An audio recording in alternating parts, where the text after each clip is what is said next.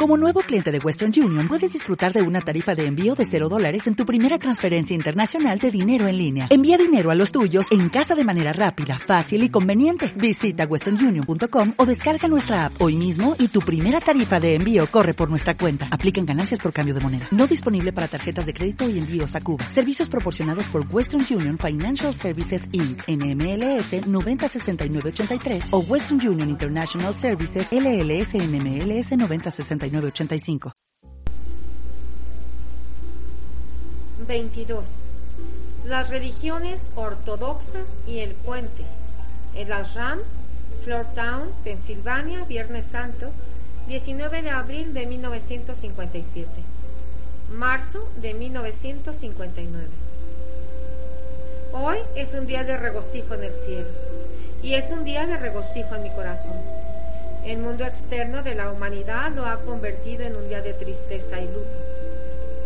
Por consiguiente, es la expectativa tanto de la gran hueste angélica como de aquellos de nosotros que estamos dedicados y consagrados a la redención de las energías de la humanidad, traer a través de los sentimientos, las mentes, las memorias y la carne el poder de júbilo en la eterna expresión de vida. También para mí es un día de regocijo, remontándonos a la colina del Calvario, porque ese día me convertí en la madre de todos. En una expansión de conciencia, el amado Jesús me dio la obligación y la responsabilidad que voluntariamente acepté en mi corazón de sostener el concepto inmaculado para cada miembro de esta raza. Ese concepto me ayudó a soportar lo que fue un periodo de prueba y ese es el concepto que sostengo por ustedes y por todos, no solo por quienes están encarnados, sino también por esas corrientes de vida que esperan a las puertas del nacimiento y aquellas que han pasado por las puertas de la muerte, pero que todavía no han conseguido otro cuerpo físico. Regocijo en vez de tristeza. Amados míos, ahora que estamos juntos esta mañana, Carguemos en la atmósfera de esta tierra el gran optimismo que emana del conocimiento de que, en realidad, la muerte no existe.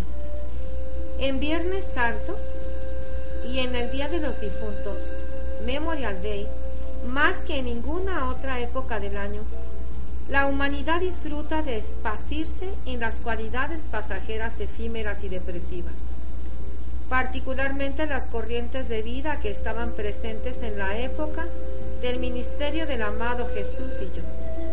Encuentran a sus vestiduras etéricas enviando hacia adelante una vibración muy parecida a la tristeza de la cruz, más que la del regocijo de la mañana de resurrección. Ahora, los ángeles de todas las legiones de los siete rayos han venido a la tierra y se están desplegando en todas direcciones trayendo consigo e irradiando la conciencia de vida eterna, conciencia por la cual Jesús vivió. Todo el punto y propósito de esta prueba final en el Calvario fue para probar que la vida es eterna y que aunque se ha enfatizado la crucifixión, pero mediante los buenos oficios de seres no ascendidos que creen en y han atestiguado la continuidad de conciencia de encarnación a encarnación, junto con la bondad de la jerarquía espiritual y los seres ascendidos que dirigen sus rayos, a la conciencia externa de individuos receptivos. A su debido tiempo elevaremos a la gente de una aceptación de la muerte como finalidad. La vida es movimiento perpetuo.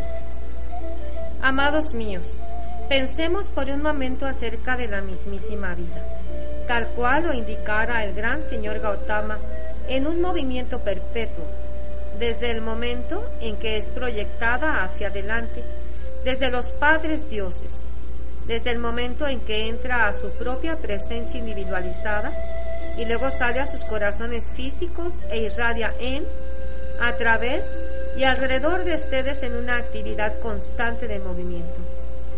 Aún la radiación y la mismísima presencia de los seres ascendidos, los ángeles, y los arcángeles está en movimiento perpetuo y tiene vida perpetua dentro de sí. Es precisamente esa vida la que deseamos cargar con una aceptación de inmortalidad. En cuanto a las almas de los hombres concierne, ellos ni siquiera saben que hay una segunda muerte. Y esto debería traer un gran ánimo al estudiante espiritual en el sendero. En particular aquellos que han profundizado en estudios ocultistas de diversa naturaleza y que dentro de sí tienen una realización de lo que tal experiencia entraña. Sintamos ahora la vida esta mañana. Cada cual sienta la vida en su corazón. Esa vida que viene a ustedes desde Dios, que los sostiene entre los hombres en tanto que la sabiduría y la indicación de su presencia desee una forma física. La vida los lleva libremente por la noche, cuando la forma física reposa. La vida eterna los lleva a la presencia de esos maestros a quienes ustedes tanto aman.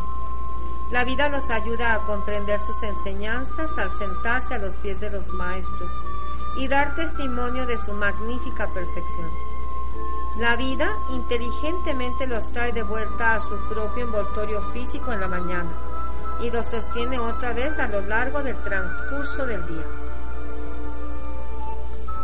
Doble mensaje de vida. Hoy día nuestro mensaje es el mensaje de vida eterna y de la inteligencia que está inherente en la vida.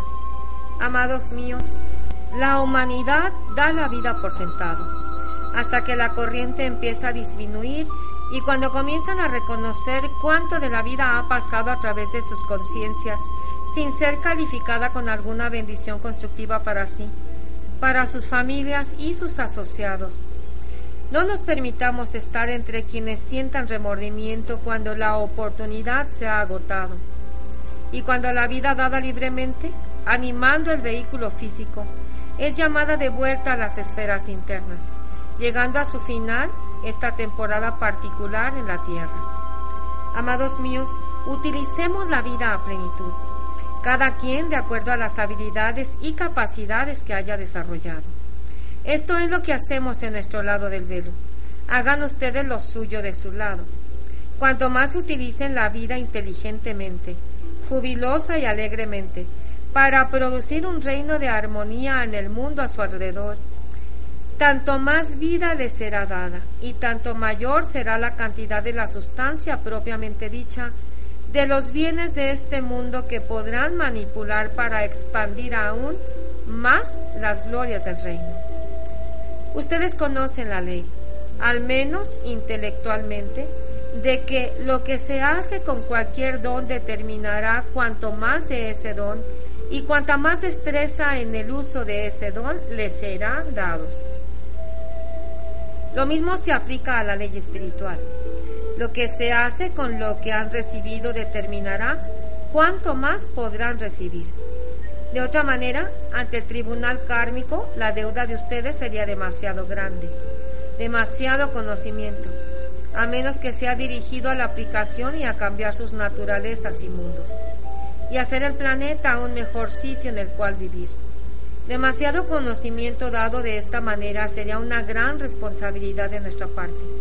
Y por supuesto tendríamos que correr con ese conocimiento cuando yace durmiente dentro del intelecto o vehículo mental. Las dos actividades de la Madre María. La fuente suprema nos da la vida así como también se las da a ustedes, y se nos da libre albedrío para utilizarla. Yo elegí mi servicio en particular cuando llegó a su final mi tiempo para magnetizar las corrientes para la dispensación cristiana.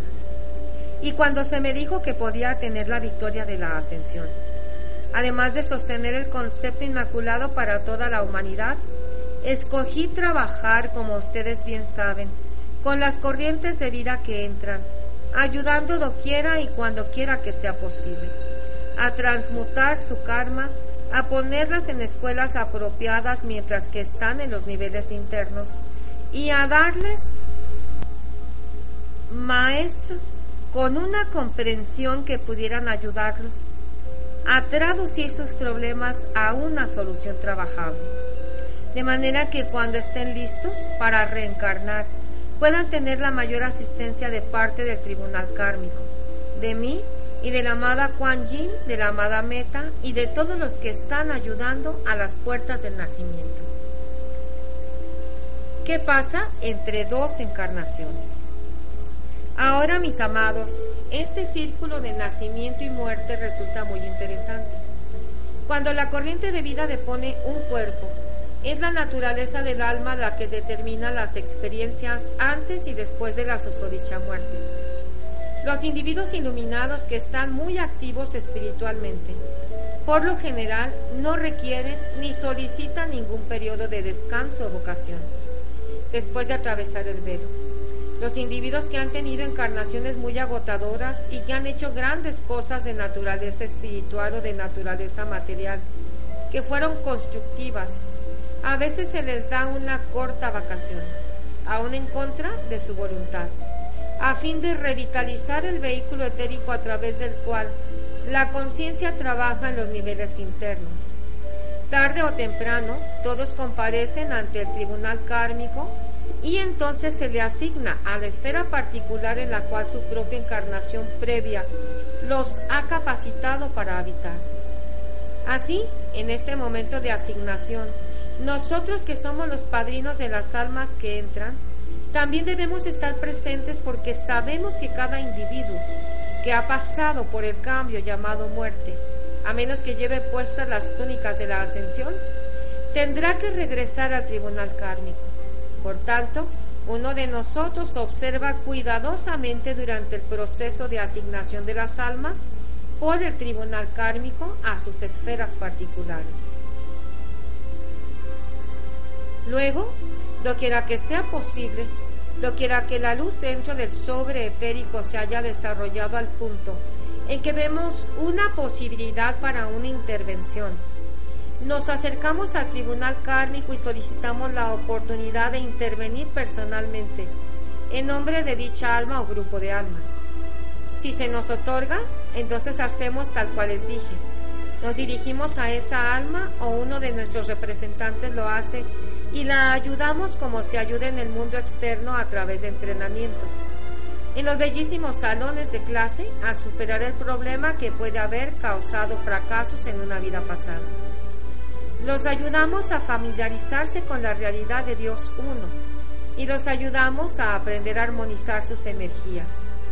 Luego, antes de que tenga lugar la consagración en el templo del Sagrado Corazón de las Almas que entran los individuos así ayudados en los niveles internos estarán en una posición de recibir una mayor asistencia de nuestra parte. Receptividad y acción requeridas.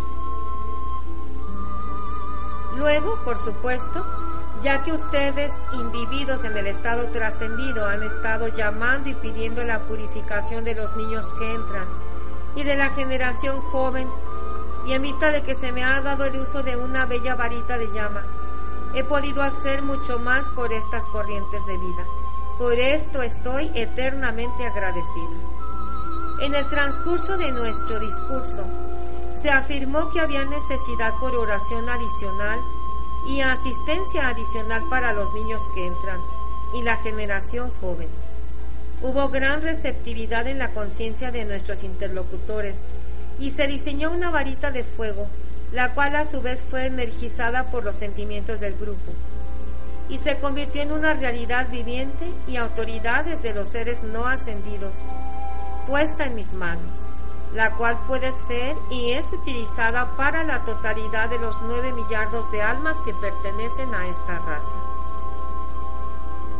Ahora bien, si para comenzar no hay tal comunión de nuestro ámbito con el suyo, ustedes no se enterarían del requerimiento, de no haber receptividad en la conciencia de su ámbito y de no haber acción, acto seguido, a nuestras solicitudes, no se completaría el puente entre lo divino y lo humano, ni entre lo humano y lo divino.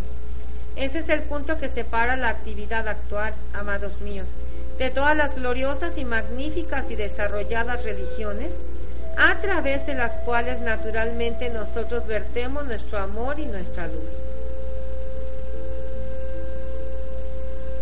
las religiones ortodoxas y la actividad del puente. Ahora, amados corazones, esta mañana en muchos altares hay sacerdotes que están enviando hacia arriba la fuerza de la oración. Gente devota está haciendo sus rosarios y mi nombre está siendo honrado como también el del amado Jesucristo. Esa energía es bella y buena y por supuesto que trae de vuelta una bendición y una gracia al sacerdote oficiante y luego a la congregación. Sin embargo, no hay una línea directa de comunicación mediante la cual ellos puedan saber exactamente qué hacer en este momento, en este día. Amados míos, y la congregación está escuchando a lo que en su mayoría fue escrito, partiendo de mi propia memoria en los evangelios hace dos mil años. Sin embargo, hoy puedo hablar desde mi conciencia, la cual ha crecido desde entonces y se está esforzando a través del velo, de tomar las manos de los seres humanos y dejarles saber que la divinidad camina, habla y vive con el hombre, que la divinidad está representada en la hueste angélica, así como también en los seres cósmicos, en el poderoso Señor de este mundo y en los seres estelares oriundos de otros sistemas. Amados míos, ese es el mensaje del amado Moya y del amado Saint Germain. Santos y benditos sean sus preciosos nombres. Acepten mi sanación. Y ahora al encontrarme dentro del corazón de la llama de la sanación, ojalá acepten ustedes mi realidad y mi presencia con ustedes y estén dispuestos a dejar ir esas limitaciones que angustian. Luego, acepten el poder sanador que es mío para dar como mi regalo a su vida en este Viernes Santo. Gracias a Dios que en todos los esfuerzos por concentrar la atención de la humanidad sobre la muerte, al menos se les ha llamado Viernes Santo. Es uno de esos milagros que se escabulle a través del colador de la mente humana. Es un día de vida. Es un día en que me propongo utilizarlos a ustedes para eliminar todo sentido de aflicción por la pérdida de un ser querido y todo sentido de aflicción en particular por quienes han perdido a un ser querido en el servicio militar y por ese terrible miedo que la palabra guerra engendra en la conciencia externa. Ahora, al aceptar dentro de sí mi sanación y al aceptar a través de mí alivio y descarga, me uniré al Señor Rafael y comenzaremos la expansión de esas corrientes de vida e inmortalidad por toda la tierra. En el nombre de mi amado Hijo, Jesús el Cristo, los bendigo como individuos y como unidad comunitaria que sirve al Dios y a la vida con un propósito constructivo. Hasta que llegue ese día en que sean llamados a casa. Ese día yo les diré, ¿Acaso las cosas no han sido como te lo prometí? Y nos pararemos juntos en términos iguales, expandiendo la vida. Los llevaré a esos salones de clase y los dejaré visitando a los pequeños Budas y a los miembros de sus familias que han recibido la dispensación, quienes les darán toda experiencia que sus corazones desean. Perseveren, pero perseveren, amados míos Miren que sé bien lo que perseverar quiere decir. Durante largos años después de la victoria de Jesús, persevera solía estar escrito en la atmósfera. A menudo durante una susodicha experiencia difícil, empeñándome en sostener la armonía y el balance de luz, yo vería esa palabra.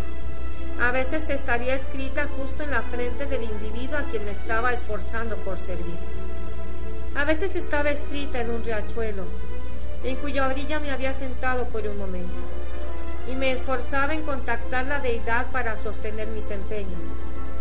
Estaba escrita sobre el gran mar Mediterráneo al tiempo que navegábamos por él. Y ese sentido de perseverancia y constancia de empeño en tanto que permanezcan aquí es todo lo que se requiere. De manera que perseveren en el nombre de mi Hijo, Jesús el Cristo y conocerá la recompensa de aquel que sea constante. Gracias, amados míos. 23. ¿Cómo utilizar la llama de la resurrección? Instrucción impartida por el amado Mahacho Han. Marzo de 1959.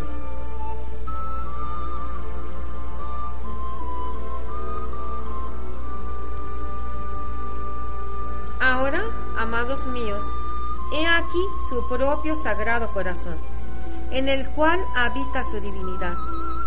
Ustedes dirán, oh amada inmortal y victoriosa llama triple de Dios en mi corazón, te amo, te amo, te amo.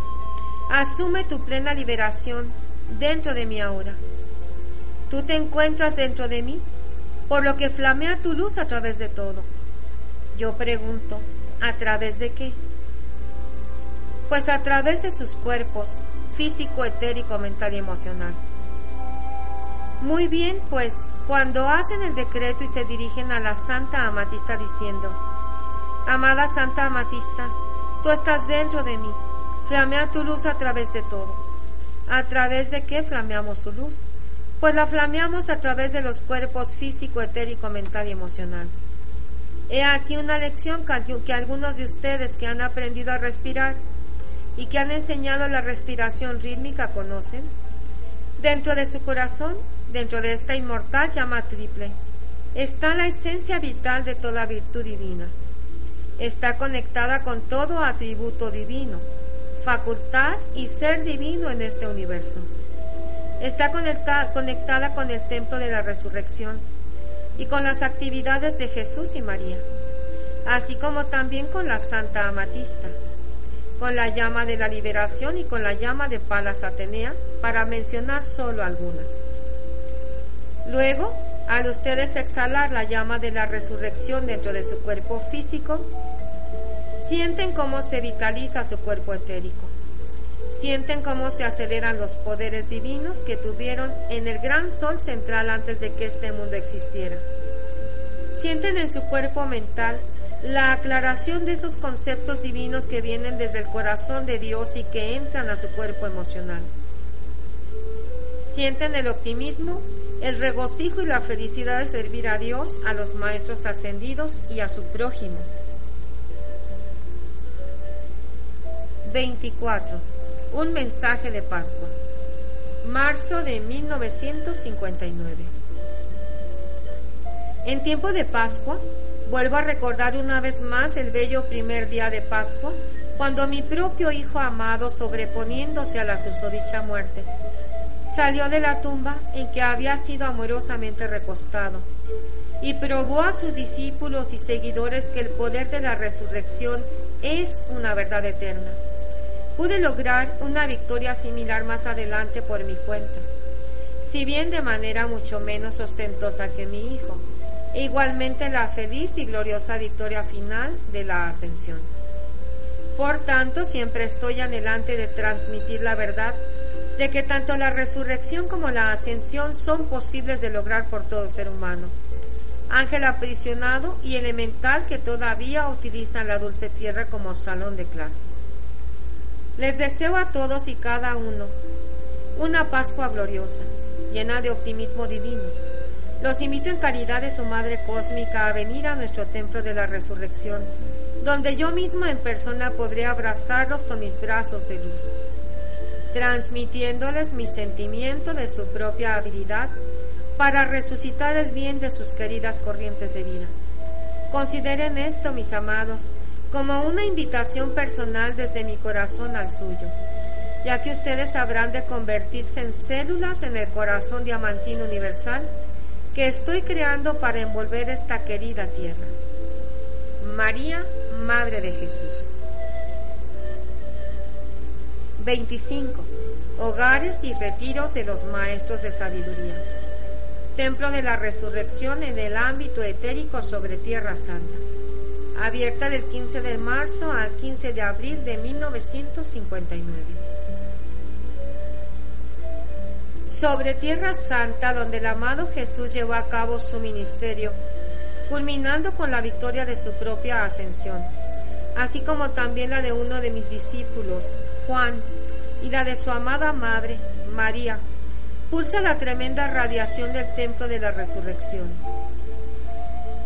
Allí están el amado Maestro Jesús, la Madre María y la llama de la resurrección, dirigiéndola siempre al interior de personas, sitios, condiciones y cosas que están en un estado de descomposición y disolución, elevándolas, así cuando son receptivas a la bendición, a la perfección ordenada por Dios que todos deberían expresar y que algún día expresarán. Según el diccionario, resurrección significa restauración de hecho o renovación de toda imperfección. Este es el servicio de los amados Jesús y María, así como también de los padrinos de su santo. Retiro. Devolver la entereza y renovar aquello que temporalmente se ha tornado imperfecto. No todos los individuos en la bendita tierra hoy están al tanto de la existencia palpable de este templo. Si bien todos son bañados por sus rayos y esencia, particularmente durante esta época del año, en que tantos seres humanos honran tanto el personaje como la victoria de la resurrección del amado Jesús. Estas queridas almas son impersonalmente bendecidas por los jerarcas del templo de la resurrección. Pero a los chelas conscientes, en el sendero espiritual, se les invita a entrar al templo y atestiguando la gloria de la llama de la resurrección, al bañarse en la esencia madre perla que se vierte a través del mismo, al escuchar a los maestros ascendidos que imparten la instrucción, para que los chelas también puedan convertirse en focos del templo de la resurrección, sean insuflados con su eficacia y traigan mucho de su esencia de vuelta con ellos al mundo de la forma cuando regresan a sus cuerpos físicos después de tal visitación. Entrenamiento artístico. La Madre María, complemento divino del Arcángel Rafael, ha entrenado a muchos ángeles y elementales en el arte de la resurrección, así como también a algunos miembros de la humanidad. Ella espera ansiosamente la visitación suya al templo de la resurrección, tanto para su propia revitalización como para el optimista y convicción de poder de la resurrección para toda la humanidad en su zona, particularmente en estos tiempos de caos mundial y confusión. No solo su amado Hijo Jesús ejecutó este arte de resurrección, sino también cada flor, árbol y arbusto, todos los años orientan al hombre sensato haciendo ese poder resucitador vivo dentro de todo el reino de la naturaleza. El uso de este poder de resurrección también está al alcance de toda la humanidad. El templo de la resurrección está construido de manera circular con siete corredores de intensidad graduada de la llama, de manera que cada chela, de acuerdo a su capacidad, pueda recibir instrucción, amor y luz al entrar al corredor en que su propia conciencia puede recibir el poder de la llama de la resurrección en ese foco particular en el que se encuentre más cómodo. La misericordia del Padre Celestial y de sus mensajeros divinos es siempre tan grande que nunca exponen un chela a una radiación divina superior a su capacidad, tanto de disfrutar cuanto de beneficiarse de ella. Claro está, nuestro amado Mahacho Han también enfoca su poder a través del templo de la resurrección en los reinos de la naturaleza en la época del año cuando la estación de primavera se expresa en sus localidades. La llama de la resurrección no fue requerida en la tierra hasta que los rezagados llegaron desde otros sistemas, dando pie a la descomposición y a la discordia, haciendo que la vida descendiera desde su estado natural puro y perfecto. Cuando dicho evento tuvo lugar, la acción sabia de la ley cósmica fue tal que se hicieron preparativos para la restauración última de la humanidad y de toda vida sobre esa dulce tierra. Cuando llegara el momento, de acuerdo con el libre albedrío en que la humanidad deseara este servicio, y ese momento es ahora, Entren al templo de la resurrección, amados míos, y aprendan a ser un poder resucitador en sus queridos seres inmundos. Ayuden a restaurar a quienes tienen cerca de sí y a toda la humanidad, ángeles aprisionados y elementales, a su perfección divina exteriorizada de nuevo. Es así como ustedes de por sí se convertirán en un templo de la resurrección. Resurrección única el Padre Celestial nunca pretendió que únicamente Jesús lograra la resurrección y la ascensión, sino que Él fuera un mostrador de camino, el ejemplo para toda la humanidad, la cual, en su mayoría, prefiere disfrutar de la victoria de Jesús más que asumir el empeño personal individual hacia su propia resurrección y ascensión aquí y ahora.